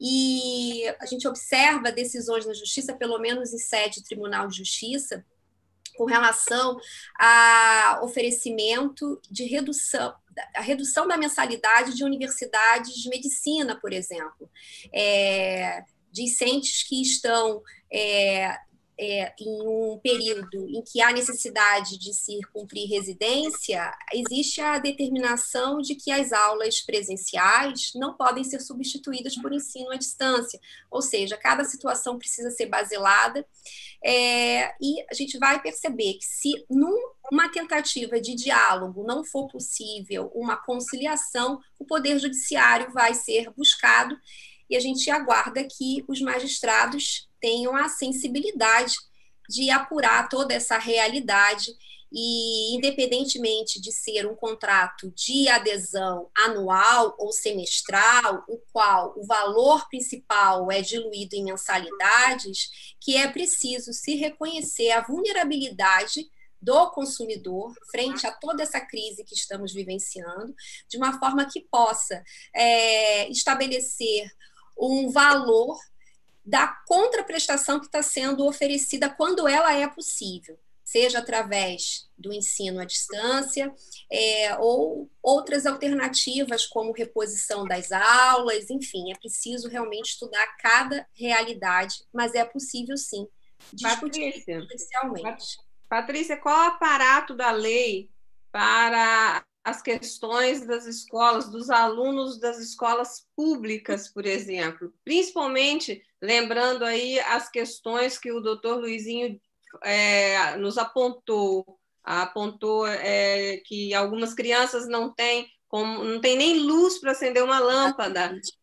É, e aí como fica, como fica a questão dessa, desse, desse grupo né, de, de, de pessoas, né, de, de indivíduos da, da, do, da, da escola pública nessa questão. Se eles não estão estudando é, o que tem o um aparato da lei para que para proteção desses alunos? Bom, a, a, lei de diretrizes e bases educacionais é, prevê a obrigação dos responsáveis matricularem os seus filhos, né? Entre 4 e o jovem, até o jovem de 17 anos. Então, é uma garantia constitucional. É preciso que esse grupo de discentes estejam matriculados. Se há a pandemia, que é reconhecida pelo decreto 6 de 2020, é, que foi reconhecida a calamidade pública, esse decreto especificamente ele fala sobre relativação fiscal, não supre os direitos humanos e as garantias fundamentais defendidas é, na nossa Constituição. Então, o, o Estado ele precisa é, oferecer é, políticas públicas para garantir a educação a todos. E se não existe a possibilidade da instituição de ensino atender a todos, vai ser necessário, sim, um, um, um planejamento pedagógico de retorno dessas aulas e de reposição de todo o conteúdo pedagógico daquele ano letivo para aquele jovem, para aquela criança, em alguma oportunidade. O que não vai ser é, é, é, possível é deixar que essa criança, esse jovem, tenha um direito suprimido que é garantido pela Constituição Federal, garantido pelo Estatuto da Criança e do Adolescente, garantido pela LDB. É, existe uma medida é, é, provisória do MEC que reconheceu a possibilidade de reduzir é, os dias aulas, né? Mas existe ainda a necessidade de se cumprir a hora ano. Então, isso tem que ser atendido e vai ter que ser oferecido. Agora, o retorno das atividades educacionais é, também é algo que precisa ser realmente esclarecido, porque vai ser necessário uma conscientização de todos para cumprir normas de distanciamento, assim mesmo como é, você falou sobre a Bélgica, né? Aos poucos, né? Isso ainda não foi anunciado, eu acredito que vai ser. Eu considero realmente muito precoce o que a Thais disse com relação ao retorno das aulas em junho. A gente vive aí um pico, né? É, e há insegurança muito grande de expor as nossas crianças, os jovens e a todos, né? A uma possibilidade de infecção, e sem contar que todos somos vetores, né? Então, Verdade. Então, proteger o coletivo, ele tem que ser considerado em todas as circunstâncias. Posso e aproveitar? o embate entre público e privado se resume num só. Nenhuma criança ou jovem é, pode ser prejudicado com relação a uma função social, um direito social, que é a educação seja aderindo a um contrato ou seja recebendo através de políticas públicas a prestação desse serviço. Posso fazer uma pergunta aqui, Thais? Doutora Patrícia. Claro! à vontade, Luiz. Eu estou dos dois lados desse problema. Né? Minha mãe tem o Jardim de Infância, a creche mais antiga de Nova Iguaçu. O Jardim de Infância Chapeuzinho Vermelho tem, acho que, mais, fazendo quase quase 50 anos e eu tenho um filho que estuda numa escola integral. Então, assim, numa média do que a gente possa pedir para escolas integrais, acho que a gente poderia fazer uma pergunta para você. O que, que você acha, Patrícia, com a tua experiência, que seria um, um bom pedido de desconto para uma escola normal, né, que tem só a diminuição da luz, tem a diminuição da conta de água, mas os professores ela tem que pagar, os funcionários têm que pagar. E o que seria possível pedir numa escola em tempo integral, como o do meu filho, que ele almoça lá, ele tem direito a dois lanches. Como a gente poderia escalonar isso? Você poderia ter alguma sugestão de percentual para aqui, para todo mundo que acompanha a gente? O que, que a gente poderia pedir? O que a gente vê acontecendo, por parte também das escolas privadas, é que aumentou muito a inadimplência. E isso tá, reflete, porque daqui a pouco tem uma inadimplência tão grande que não consegue nem pagar a folha de professores, apesar do adiamento de impostos. Então, e assim, não vai ser viável sequer o retorno dessa, de, é, porque pode ser que a escola não esteja mais só o espaço físico, né? Mas não há Exatamente. possibilidade. A escola pode fechar, inclusive, quebrar. Então, assim, para ser para ser prático, como a gente gosta de ser, com moderação, o que você acha que seria justo de fazer uma proposição. Olha, eu vou lá na escola do meu filho fazer uma negociação, uma escola integral, com desconto para uma escola em tempo integral, a gente poderia pedir 30%, 25%, o que você acha que dentro de uma condição, até porque ele continua com, com aulas remotas, mas qual que seria um valor que eu pudesse pleitear de desconto justo? Sim. para ser bem transparente e justo, a instituição teria que ser entregar o seu planejamento de, de gastos, porque aí sim é possível fazer uma aferição justa de valor entre descontos, o que efetivamente está sendo, que aqui, o que aqui efetivamente a escola está deixando de oferecer, e, e também com relação à economia com a alimentação oferecidas, o, o lanche, e, e, água, luz, telefone, enfim, toda essa, essa estrutura que é necessário que a escola está realmente tendo uma redução para que efetivamente se possa alcançar. Se a criança é, está tendo uma assistência à distância e ela está adaptada, é, também uma forma do responsável é, receber de alguma forma a a proposta pedagógica e o, a, a, criança, o jovem, está assimilando essa prestação de serviço, é, deixar de pagar eu não vejo como o melhor caminho. Então, esse percentual vai depender muito da planilha que vai ser exposta. Se eu falar, obviamente, eu vou dizer 50%, meio a meio risco para cada um, mas será que vai ser justo em algumas circunstâncias? Dependendo da, da, da série, do ano letivo que aquela criança esteja, é, do material que ela está recebendo, e existe também uma outras implicações. É, por exemplo, com relação a, a, a aulas virtuais, que está acontecendo muito, eu tenho ouvido muitas reclamações, inclusive até na escola do meu filho, é o cyberbullying. Tem pessoas mal intencionadas que, se aproveitando de todas essas circunstâncias, estão entrando na, nas plataformas virtuais para agredir alunos, professores, enfim, tem de tudo, a gente vê de tudo, né? E a eu nunca nem tinha ouvido falar, cyberbullying para mim. Nem eu, eu estou agora. É, estão entrando na, na, na, nas aulas ao vivo e colocando comentários ofensivos a, aos prestadores de serviço, aos professores, aos alunos, ou, ou, seja, então tem todo tipo de problema que agora está surgindo, é tudo muito novo, né? E medidas rápidas e sérias precisam ser tomadas.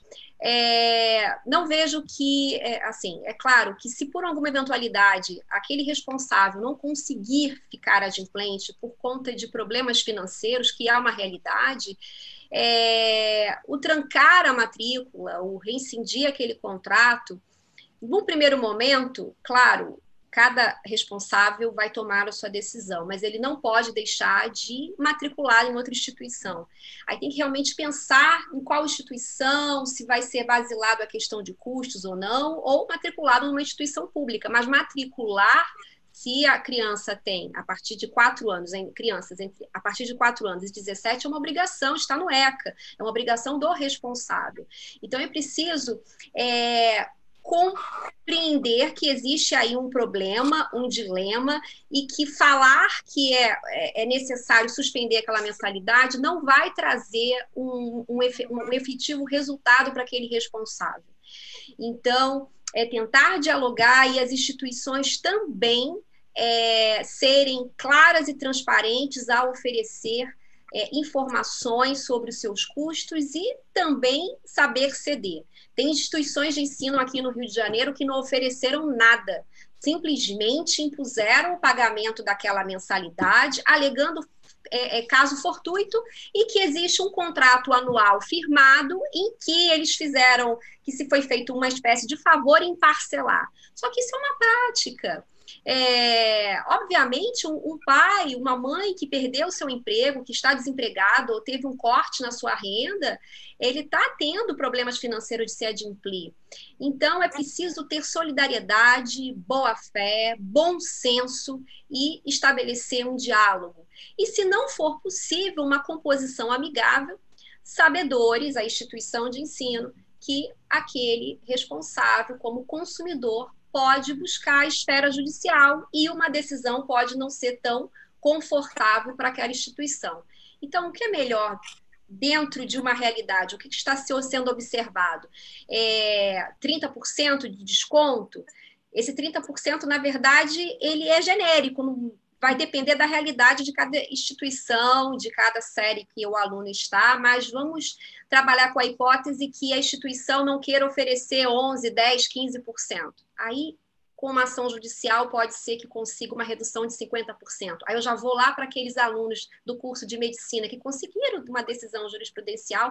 A é, semana passada, jurisprudencial não, uma, uma sentença através perdão, uma decisão através de tutela de urgência para reduzir a mensalidade. O processo ainda vai tramitar, mas aí essa determinação judicial ela é, aborda que além das mensalidades vincendas, enquanto perdurar a pandemia, vão ser reduzidas em 50% e o que foi pago a partir de março e abril terão que ser restituídas. E eu ainda digo mais, é, a restituição ainda pode vir de ser em forma dobrada. É, enfim, então são particularidades que a instituição também precisa colocar na balança, porque uma ação judicial ela traz ônus ainda, mais ônus, né? Porque são Aí custas. sim pode vir a quebrar exatamente, a? Exatamente. Né? Então, o diálogo é importante e ambos cederem. E ambos é, tentar é, é, a, a, as duas pontas, né? O prestador de serviço, a instituição de ensino, o responsável, o aluno, a pleitear é, um, diálogo para se, che se chegar a um consenso e para que ambos não fiquem prejudicados. É isso. E com relação à creche, né? É complicado, muito complicado. A conciliação há uma quebra é de prestação de serviço, né? Há. A conciliação ainda é o melhor caminho, né? Sem dúvida, sem dúvida. O diálogo, o espírito de boa-fé, de solidariedade, mais do que nunca hoje é necessário é necessário, porque ambos têm argumentos jurídicos, ambos possuem argumentos jurídicos fortes.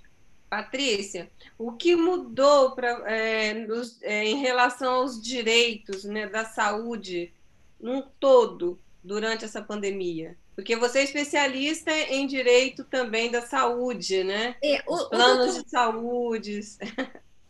É, o doutor, é, o doutor Luizinho brilhantemente explanou sobre as condições é, aqui da, da, nossa cidade, né? E eu, assim, me, até me confortou um pouco o que ele disse, porque é, a, a, a, as informações é, transmitidas no, no, nos asseguram que está, está, está, está caminhando, né? Estão sendo tomadas medidas que nos confortam um pouco.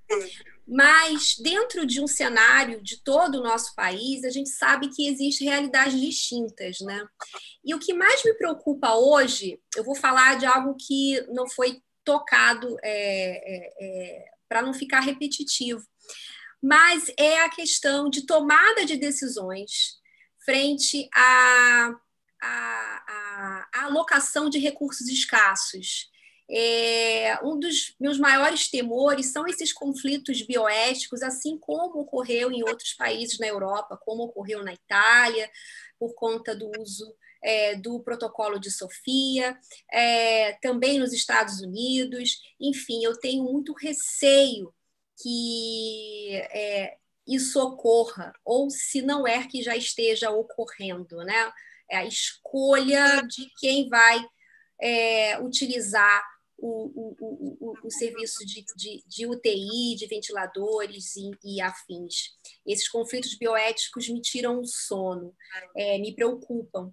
É, e o, o, que é importante também dizer é que, mesmo com a decretação de pandemia, ainda que existam é, legislações sobre é, é, é, sanitárias internacionais e medidas de enfrentamento para o Covid, em nosso país, nenhum direito foi suprido. É, os direitos humanos e as garantias fundamentais, elas são e precisam ser respeitadas. E a gente tem, pelo menos chega ao meu conhecimento, exemplos de desrespeito a direitos do paciente.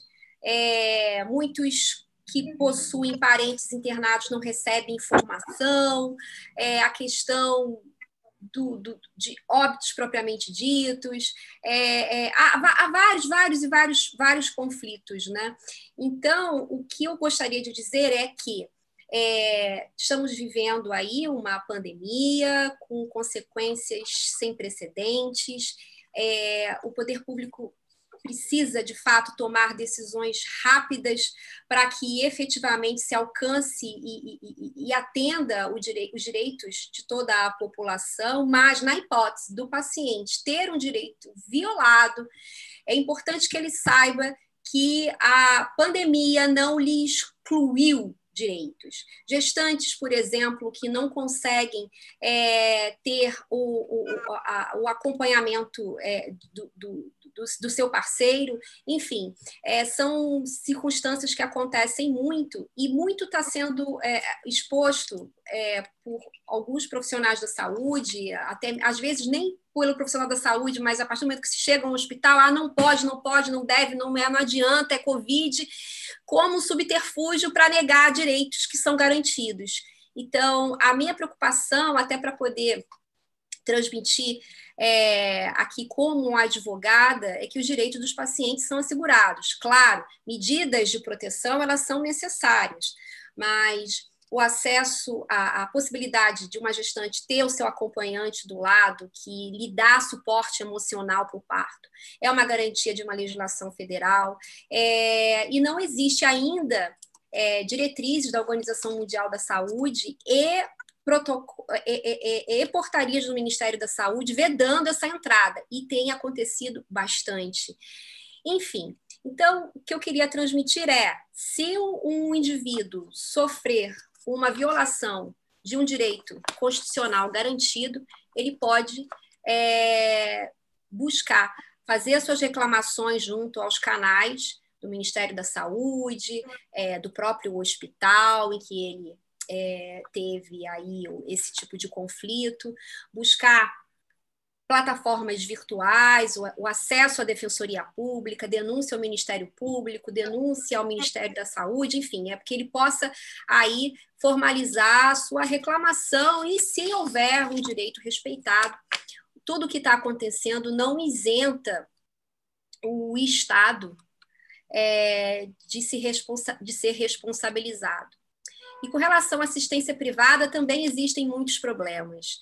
É, através de resolução da Agência Nacional de Saúde Suplementar, foi garantido a cobertura de testes, e sabemos que na prática existe uma dificuldade muito grande de pacientes que precisam ser submetidos efetivamente ao teste e não conseguem, ou quando não se tem tempo, vem, vai arcar com o, o, um particular, um laboratório particular, e tem dificuldade em conseguir reembolso. É, pacientes que estão em home care, que tiveram drasticamente a prescrição de assistência domiciliar reduzida e sem fundamentos, sem justificativas. É, é, com relação também à inadimplência, que é também algo que está acontecendo é, que pode se dizer é que todo mundo agora está suscetível a contrair o vírus.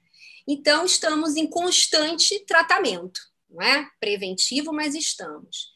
Então, dentro dessa tese, se houver, durante o período de decretação de pandemia, a inadimplência por força de reversão financeira daquele usuário, a operadora de plano de saúde não pode, não pode suspender a assistência à saúde privada contratada. Então, é importante sinalizar isso. É, usuários que fizeram, o, a, fizeram a adesão de um plano de saúde é, e estão ainda no que se chama um período de carência. É, a operadora de plano de saúde tem que atender, porque trata-se de uma situação emergencial e não se pode hoje alegar carência como recusa de prestação assistência à saúde suplementar. Então, é uma série de conflitos que, lamentavelmente, no meio do caos, eles se sobressaem, o que já era recorrente piora. É importante que o usuário, o cidadão, o consumidor tenha consciência dos seus direitos para que possa é, buscar reivindicá-los. E se houver uma recusa ou um conflito inerente, que ele faça as reclamações, como a gente está falando agora de assistência à saúde suplementar, que ele denuncie junto à agência de saúde suplementar, formalize protocolos de reclamação junto à operadora de saúde, e se não houver uma solução séria de respeito é, e retorno à reclamação formalizada, aquele indivíduo pode buscar o poder judiciário para é, reivindicar o fato de ter sido seus direitos violados e o seu contrato de assistência é, é, é, é quebrado. E importante dizer que assistência à saúde suplementar, o contrato de plano, planos e seguros saúde, tem o seu fim social, independentemente da contraprestação é, paga pelo indivíduo. Eu interrompi várias vezes, Oi, né? Parte. É, eu só vou é, interromper um minutinho. O deputado Luizinho precisa sair, mas a gente continua mais um pouquinho, se, se você estiver tranquila. Pode Sim. ser? Então, deputado, queria agradecer muitíssimo a sua participação. Muitas dúvidas depois. Eu posso até mandar algumas perguntas aqui que não foram respondidas. Foi é, muito bom conversar é, sobre é, trazendo as notícias, né, as últimas notícias lá da Câmara. Queria agradecer a sua participação. Queria que você deixasse uma mensagem, porque eu sei que a sua agenda aí é, tá, já tem que seguir. Então, agradeço é, a sua participação e peço a sua mensagem. Eu que agradeço aqui participar com a doutora Patrícia, participar com a Isa, com você, Thaís. Foi um prazer estar aqui com vocês, a gente poder informar, conversar um pouco. Acho que a, a mensagem principal é uma mensagem de otimismo. Né? Nós estamos passando os momentos mais graves, a gente precisa de união, fé, força, entendimento. A gente falou aqui sobre, a doutora Patrícia está falando sobre os conflitos no mercado educacional, mas eles também não são tão diferentes dos nossos conflitos na, na saúde também. Toda dificuldade operacional dos nossos profissionais de saúde, que não são só os médicos, são os enfermeiros, os fisioterapeutas, os técnicos de enfermagem, os profissionais que estão no campo de apoio aos hospitais, na limpeza, na portaria, os agentes de segurança pública, os garis, são extremamente, extremamente difíceis para cada profissional lidar com situações novas. Importante a gente ter a oportunidade de conversar com vocês, a gente estabelecer diálogo, união, para a gente superar junto esses momentos. Não vai adiantar se todo mundo parar de, de pagar mensalidade escolar. As escolas vão fechar, se todo mundo parar de pagar seus planos de saúde, os planos vão quebrar, os hospitais privados vão quebrar, ah, com certeza absoluta a gente vai ter a multiplicação do caos. A gente precisa de união, fé, força, com certeza absoluta a gente já venceu uma parte grande dessa dessa pandemia. Daqui a pouquinho a gente vai trabalhar para vencer o coronavírus. Eu queria agradecer a participação aqui nesse espaço tão tão agradável com vocês, com com mulheres inteligentes e fundamentais aí para dar aí também às pessoas que estão em casa nos acompanhando informação de qualidade. Muito obrigado. Obrigada, obrigada, Luizinho. Boa semana aí para você. É, mais uma batalha, mais uma semana de batalha. Um beijo grande. Fica à vontade quando você quiser sair, tá bom? Beijo, obrigado. beijo. Prazer, Luizinho. Muito obrigada. Um beijo, obrigado. Beijo. Obrigado. Patrícia, vamos. Vamos, vamos continuar falando desse assunto que é que quanto mais a gente fala, mais assunto a gente tem para falar, mais questionamentos a gente tem precisa até, fazer. Ó, tem uma pergunta da, da nossa querida amiga Georgette Arante, que ela pergunta o seguinte: de uma forma geral, essa pandemia alcançou a todos, consumidor, empresário, locador e locatário.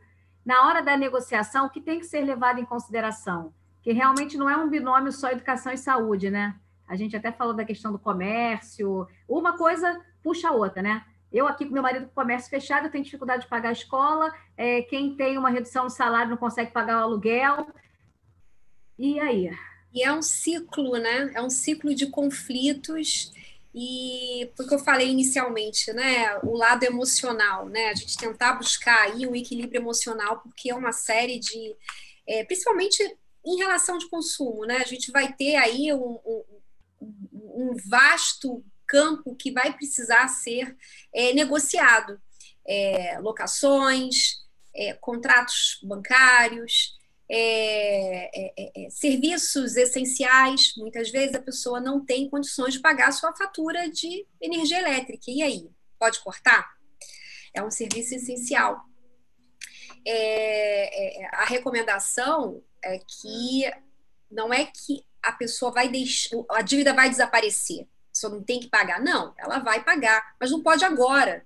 Então, essa sensibilidade de, flex, de, de, flex, de, flexibilizar essa forma de pagamento, ela tem que existir. Essa solidariedade é preciso que se exista. E quando se fala em atividades essenciais, é, principalmente de serviços públicos essenciais, é, não pode existir o corte. Não estou dizendo que a concessionária não possa cobrar o, o, o consumidor. Pode, mas cortar dentro dessa realidade é algo é, desumano. Então, é, se existe o, uma determinação que não vai poder ter suspensão de energia elétrica durante 90 dias. Mas e aí? Quanto tempo vai perdurar toda essa situação que estamos vivenciando? E se for além, isso vai ser é, é, é postergado?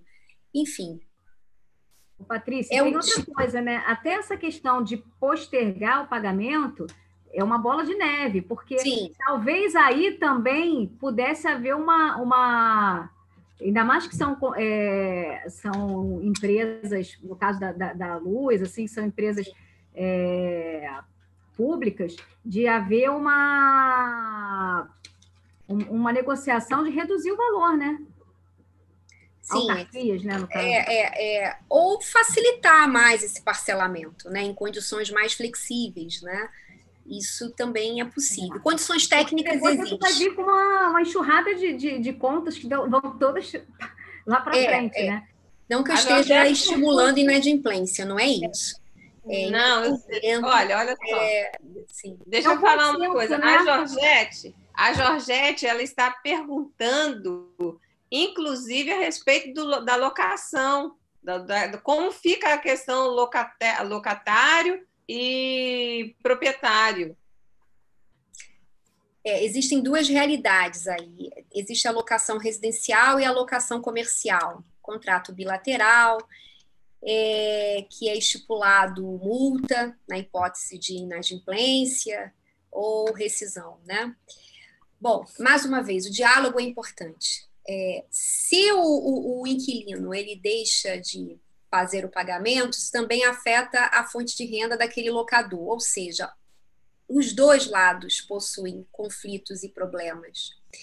É, vai ser importante que cada caso seja avaliado e que haja esse diálogo entre o inquilino e o locador para uma redução temporária, excepcional, enquanto perdurar a pandemia. Então, é importante que isso seja efetivamente negociado. Por quê? É, se o, o, o, o, inquilino deixar de fazer o pagamento, é, isso vai, e, e, ou de repente deixar o imóvel vazio, pode ser que o saia né, do, do imóvel, pode ser que o locador tenha dificuldade também de locar. Então, ele vai ficar com um, um, imóvel vazio.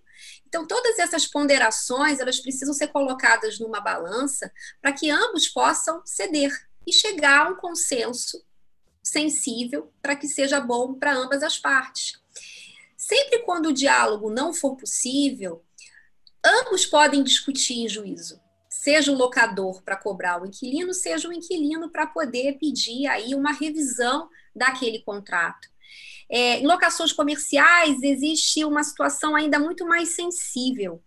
É, é, é, é por determinação, não há possibilidade do aquele local funcionar. Então, existe a inviabilidade daque, daquele contrato. Então, há aí um motivo de força maior para se pedir a revisão daquele contrato pedir a redução daqui, temporariamente daquele aluguel é perfeitamente viável, porque é da mesma forma. É, é, é, fechado vai conseguir negociar com outros? Não vai conseguir. Então, precisa ter uma flexibilidade daquele locador para poder compreender o que está sendo vivenciado. Shopping center ainda, ainda mais. Não há nem como reduzir mensalidade, porque não há como é, é, é, é, funcionar e existe também uma questão que o que é garantido naquela, naquela contratação é a possibilidade da fidelização da clientela do shopping, que não está tendo. Então, há um contrato até diferenciado. Então, cada situação precisa ser avaliada de forma individualizada e sempre estabelecendo, buscando diálogo. Não é hora do é, locatário se sentir é, envergonhado, é hora de buscar, sim, a, a, a, negociação conciliatória, a tentativa de se negociar de forma conciliatória. Às vezes, as ligações, elas é, é, podem, eles as pessoas podem se divertir, discutir, enfim, não se chegar a um consenso. Então, se esse caminho é, pessoal, através de uma ligação telefônica ou troca de e-mail, não for viável, busque plataformas de conciliação, busque o PROCON em algumas circunstâncias, é, busque a mediação. E, esgotada todas as alternativas, ou um advogado de sua confiança para poder tentar intermediar esse contato é, entre as partes, é, porque o, fato de se buscar um profissional, um advogado, não significa que você tem que entrar com uma demanda. O profissional ele pode te fazer considerações e orientações jurídicas de forma extrajudicial para se chegar ali a um consenso bom para, para ambas as partes. É, e esgotadas essas possibilidades, aí sim vai ter que se buscar o poder judiciário que provavelmente vai estar com uma enxurrada de ações de conflitos com consumeristas em grande escala. É, e como é que está hoje o Poder Judiciário, pelo menos por de, determinações, né? É, o atendimento presencial não é possível por conta das próprias recomendações do Ministério da Saúde, por medidas governamentais, mas nada impede que as ações sejam distribuídas de forma eletrônica, todos os serventuários, juízes, magistrados, é, membros do Ministério Público, Defensoria Pública, estão todos trabalhando remotamente, e a possibilidade de se distribuir ações é, e realizar audiências virtuais em algumas áreas é perfeitamente possível. Então, o Poder Judiciário Estadual está funcionando e a possibilidade de, de distribuir ações a todo momento, a qualquer hora, inclusive em atendimentos emergenciais, não é? seja para assistência à saúde pública ou privada. Então, está funcionando. Mas antes de chegar ao Poder Judiciário, é bom esgotar todas as alternativas. E eu insisto em falar isso, parece até um discurso blazer, né, como fácil. É uma alternativa viável, talvez até mais funcional e, é, e rápida do que uma demanda judicial. Então, é bom esgotar é importante. Se tem dúvida, busque é, orientações nas plataformas da Defensoria Pública ou um advogado de sua confiança, mas não deixe de buscar informações e tentar uma composição amigável. Esse sejam relevados para se tentar aí minimizar o, o, o, máximo todos os prejuízos que todos nós estamos vivenciando, né? É isso. Verdade, Patrícia. O diálogo sempre é o caminho inicial, né? Gente, eu, eu quero agradecer a todos, a presença de todos, agradecer ao, ao, ao doutor Luizinho, que já saiu, não sei se ele, se ele nos assiste. É, agradecer a participação da Patrícia, que foi que abrilhantou a nossa conversa. Agradecer mais uma vez a, Patri, a, a Thaís, que está sempre conosco aí nos nossos debates. E, enfim, eu quero agradecer de coração a todos vocês e dizer que estamos aqui para conversar sobre assuntos relevantes todas as vezes, todos, em todos os momentos, né? Só combinar que aqui estaremos. Essa é a nossa função, né, né Thaís? Verdade. E, Patrícia, é, como a Isa falou, quando tiver novos temas, a gente tinha combinado até que ia falar de literatura também, que você tem o seu pequenininho, mas a gente deixa para uma próxima oportunidade, né? Muito obrigada mesmo pelo convite. É muito bom ver vocês, conversar com vocês, resgata o tempo né, da TV educativa. É, muito obrigada mesmo pelo convite e eu fico e parabenizo pela iniciativa de transmitir informações, né? É, estamos numa época em que precisamos estar conectados. Eu sei que não é a realidade da maioria das pessoas, mas é uma alternativa que, se pudermos agarrar, agarrar essas a oportunidade, nos conectar em prol da divulgação de informações, é, da possibilidade de tirar dúvidas e mostrar caminhos, é muito importante nesse momento, em prol do coletivo, em prol da sociedade, e mesmo que não atenda a todos, mas um, um, grande público recebe informação e vai se propagando, propagando e vai chegar a todos. É, é, uma, é um trabalho de formiguinha, mas que é muito relevante. Obrigada mais uma vez. Em tempos de, de fake news, essa é, é, a nossa contribuição, né, Thais? Levar a informação, a informação verdadeira, como ela é. Verdade. E a gente está planejando na próxima semana, no próximo sábado, né, Isa, falar de assunto de imigração, que também é, é, muitas pessoas ficaram impactadas, né? O doutor Luizinho até rapidamente falou que é, quando começou o problema na China, que eles tiveram que repatriar algumas pessoas. A gente tem brasileiros que vivem, estão vivendo situação de é, vulnerabilidade. vulnerabilidade, sérias dificuldades, e, e, houve uma mudança na legislação em relação à imigração, né, Isa? E a gente vai tratar desse assunto, Patrícia, e quem está em casa nos assistindo. Ah, muito bom. Vou divulgar, que é muito útil, relevante, e vou estar aí sintonizada em vocês, conectadas, né? assistindo e aprendendo. Pois é. Beijo e Beijo. até sábado que vem. Isso, até, até sábado. Beijo a todos. Tchau.